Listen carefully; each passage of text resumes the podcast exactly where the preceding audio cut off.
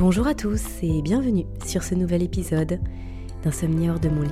C'est Aurélie et aujourd'hui je vais vous parler du discours interne, de l'importance d'entretenir, de chouchouter son discours interne. Alors vous allez peut-être me dire qu'on ne peut pas vraiment y faire grand-chose à son discours interne. Et ben, je vous répliquerai que je ne suis pas tout à fait d'accord avec ça.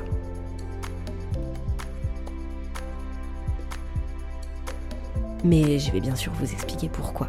Parce que j'ai longtemps cru que mon discours interne, c'était euh, une fatalité et que de toute façon les choses étaient telles qu'elles étaient.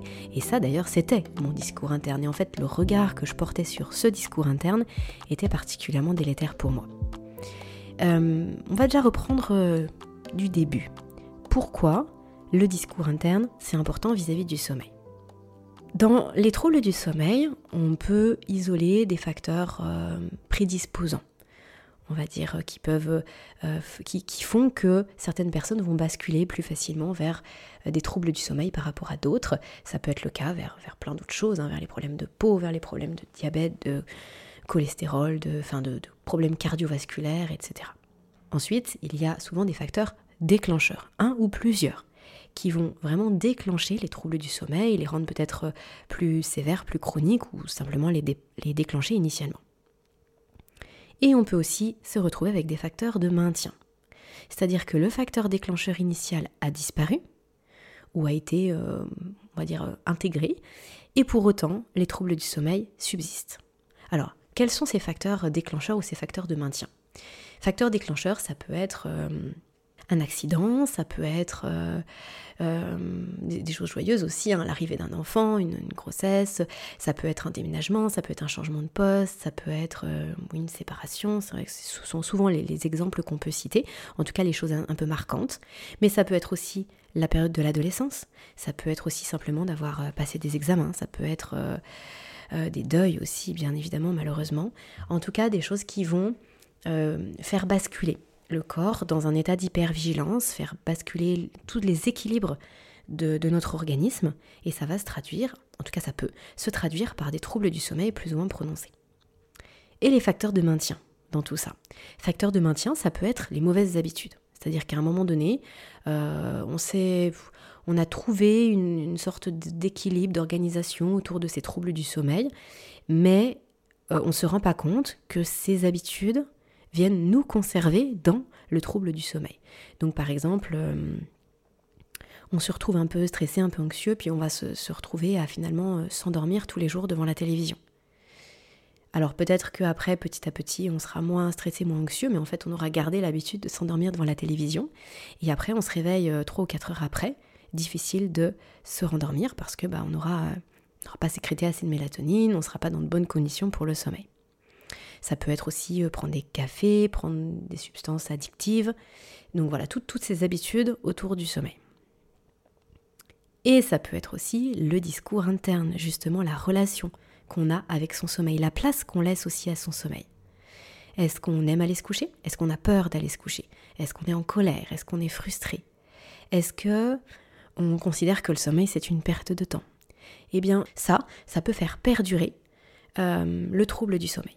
Donc l'idée, c'est de venir euh, travailler, en tout cas repenser ce discours interne. Mais là où c'est pas évident, et là où ça peut être euh, bah, d'un seul coup très très paradoxal, c'est qu'en fait, notre discours interne, il nous arrive dans notre tête. D'accord? C'est quelque chose qui émerge. C'est quelque chose justement, c'est comme si c'était une petite voix qui nous parlait. Donc on ne peut pas forcément contrôler ce qu'elle nous dit, cette petite voix.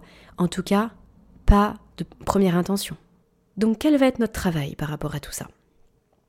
Eh bien ça va être de prendre du recul, de faire un pas de côté, de prendre de la distance par rapport à cette petite voix qui nous parle dans notre tête, à tous ces mots aussi qui peuvent être, euh, je ne l'ai pas cité, hein, mais ça peut être aussi euh, t'es nul, tu y arriveras pas, euh, c'est pas fait pour toi, c'est toujours comme si, c'est une fatalité, c'est comme ça, et puis de toute façon, voilà. Aussi toutes ces, tous ces propos qui sont très dévalorisants, qui, qui, qui nuisent à notre amour propre, à notre bien-être, à nos relations aussi avec les autres, tout ça, ça en fait partie.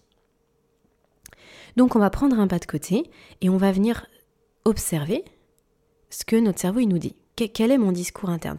Discours interne, dialogue interne, hein, vraiment vous comprenez de quoi il s'agit. Hein. je, prends cette euh, image de la petite voix, mais parce que souvent on entend cette petite voix dans notre, tête euh, qui vient nous, nous raconter des, des trucs qui ne nous aident pas forcément.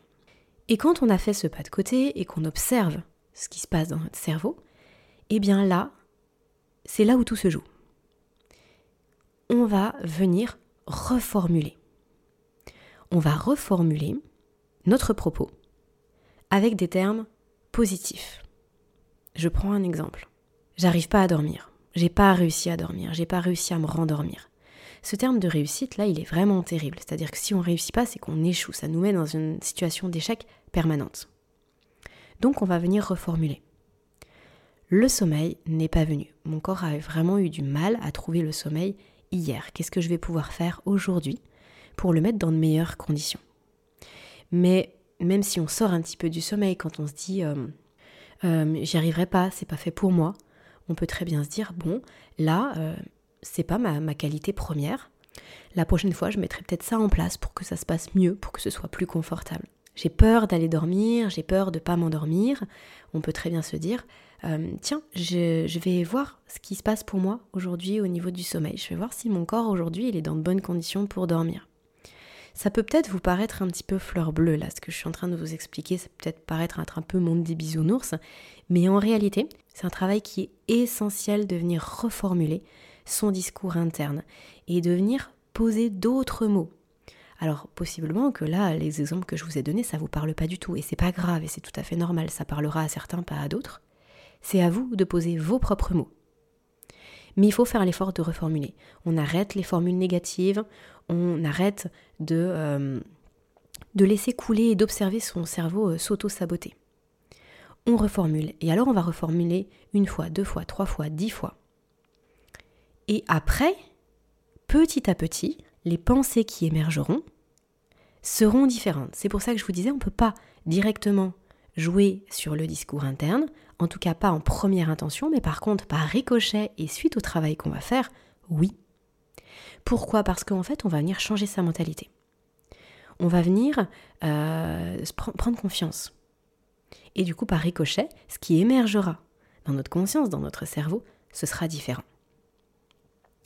Et alors pourquoi c'est important finalement de ne pas avoir ce discours négatif, de venir reformuler et de venir poser d'autres mots? Parce que comme je vous le disais, ça peut être un facteur de maintien. Et euh, si j'avais envie de vous faire ce, podcast aujourd'hui aussi, c'est parce que euh, on, sait aujourd'hui, et par exemple les, les, travaux de Robert Sapolsky montrent, en tout cas permettent de comprendre comment le cerveau, il peut transformer une expérience en tout cas le résultat d'une expérience, en quelque chose soit de positif, soit de négatif. Et ça, c'est en lien avec ce qu'on se dit. C'est-à-dire que le regard qu'on va porter sur les choses, notre discours interne, les mots, notre conscience, ce avec quoi on arrive, ça va complètement transformer l'expérience qu'on vit. Par exemple, euh, vous passez une nuit un peu difficile. Admettons, vous dormez 4 heures. D'accord? Vous savez que votre corps il était gêné par quelque chose. Vous savez ce que vous allez faire le lendemain. Vous savez, vous avez toute cette compréhension là autour du, sommeil. Votre discours interne il sera je suis un peu crevée, vivement soir, je ferai peut-être une sieste euh, tout à l'heure. Euh, ouais, il faut vraiment que j'arrête de déconner comme ça le soir, euh, c'est, c'est pas top. Bon, allez, on y va, on rentre dans la journée. Alors que votre discours interne, il peut être toute façon, j'y arriverai jamais. Je suis insomniaque depuis toujours. C'est l'horreur, c'est horrible. Je vais passer une journée catastrophique. J'en ai marre, j'en peux plus.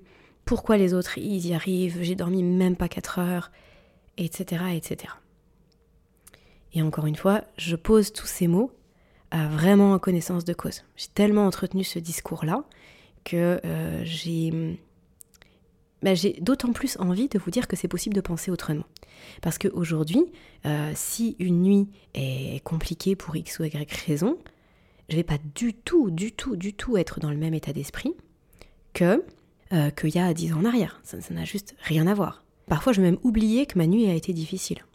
À partir du moment où finalement la journée, euh, elle se passe bien, je fais plein de choses. ça m'arrive même de me dire, ah mais au fait c'était quand que c'était quand que, que mon fils s'est réveillé deux fois là qu'il était pas très bien la nuit dernière je sais même plus si c'est la nuit d'avant ou la nuit d'encore avant bon c'est juste un exemple c'est un exemple pour dire que vraiment ce discours interne, il va influencer la façon dont on se sent, dont on va vivre notre journée. Mais ça va encore plus loin que ça.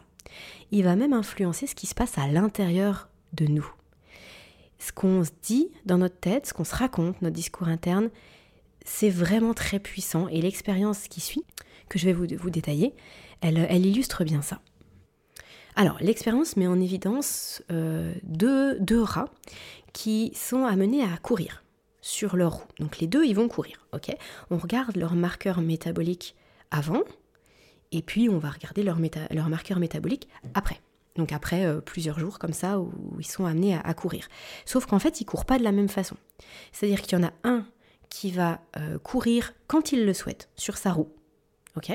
Euh, Dès qu'il décide de courir, il court, il fait ce qu'il veut. Par contre, pour l'autre, il doit courir quand le premier court. Donc c'est pas lui qui choisit. Ok? Donc il doit se mettre à courir à partir du moment où le premier, lui, euh, librement décide de courir. Qu'est-ce qui se passe lorsqu'on regarde les résultats? Au niveau des marqueurs métaboliques après la fin de l'expérience Eh bien, le rat qui a couru quand bon lui semblait, il était libre de le faire, de s'arrêter quand il le souhaitait, puisque le deuxième rat ne s'arrêtait que quand l'autre, le premier rat, s'arrêtait. Eh bien, ces marqueurs métaboliques étaient excellents. Alors que, pour le deuxième rat, qui, subissait la course, en fait, hein, c'est pas lui qui impulsait, il subissait, il devait démarrer en même temps que l'autre, finir en même temps que l'autre, eh bien, lui, ses marqueurs métaboliques avaient dégringolé. Les résultats étaient euh, catastrophique, comme si d'un seul coup il était en mauvaise santé. Alors qu'ils ont couru le même temps. Ils ont fait la même quantité d'exercices physiques. Ils étaient nourris pareil, etc. Tout pareil. Des, expériences similaires ont été euh, faites sur des humains. Alors pour le coup, on leur demandait pas de courir dans une cage, mais euh, ce qui est intéressant de, savoir, c'est que les résultats étaient identiques. Qu'est-ce qu'on peut déduire de ça? Eh bien, on peut déduire que euh, ce qu'on se raconte sur ce qu'on vit, c'est important. Ça a une répercussion physique, physiologique. La, coercition ne fonctionne pas. Ok? Ça veut dire que si on aborde une situation avec un discours interne positif, qu'on accueille les choses, qu'on fait en sorte d'avoir de la motivation, donc d'activer le circuit dopaminergique, qu'on fait en sorte que euh, ce soit nous qui choisissions nos actions, que les choses fassent sens, hein, bien sûr ça revient à ça aussi.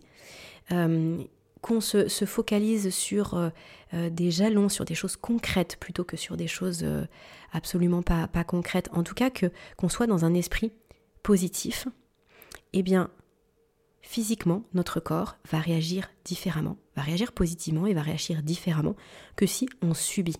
Donc en gros, mon message, il est là. Ne subissez pas votre vie. Ne subissez pas vos pensées, ne subissez pas les situations.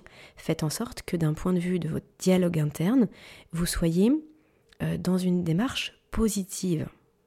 Et ça fait toute la différence. Et c'est pour ça que, que ce soit dans mes consultations, que ce soit là bien sûr avec vous sur le podcast, mais euh, bien sûr de façon encore plus prononcée dans ma formation, Dormir de nouveau, j'insiste énormément sur le fait que euh, la compréhension du sommeil, de ce qu'est le sommeil, de ce qu'est le trouble du sommeil, et le fait d'intégrer que le sommeil est une fonction innée, et quel est notre rôle dans tout ça Est-ce qu'on doit s'endormir? Est-ce que c'est notre conscience qui nous endort? Ou est-ce qu'on doit laisser le corps, mettre le corps dans de bonnes conditions pour qu'il s'endorme Eh bien tout ça, ça fait une grande différence, parce que du coup, on change de discours interne, on change de dialogue. notre discours est différent, donc les répercussions physiologiques sont aussi différentes. Je vous laisse euh, peut-être voilà, méditer, réfléchir à tout ça. C'est une réflexion qui, euh, pour moi, a été euh, vraiment capitale dans ma sortie de l'insomnie. Et c'est quelque chose que j'entretiens depuis plusieurs années maintenant et qui m'a fait grandir à tout niveau, même pas forcément que en lien avec le sommeil. Donc j'espère que ça va résonner en vous et que ça va pouvoir vous aider comme, comme ça l'a fait pour moi. Je vous souhaite une très belle journée. Pensez à noter le podcast, pensez à le partager, pensez euh, à venir me rejoindre sur, euh, sur les réseaux, sur Instagram, euh, pour voilà, agrandir cette, belle communauté qui prend conscience de, de cette non-fatalité du trouble du sommeil. C'est vraiment mon, message au travers de, tout ce que je vous partage. Et puis en plus, vous savez que si vous m'écrivez, ce soit par mail ou sur les réseaux, je, je lis tous vos messages et quand je peux, j'y réponds. Donc vraiment, n'hésitez pas. Je vous souhaite une belle suite de journée et euh, à bientôt sur le podcast. D'ici là, prenez bien soin de vous.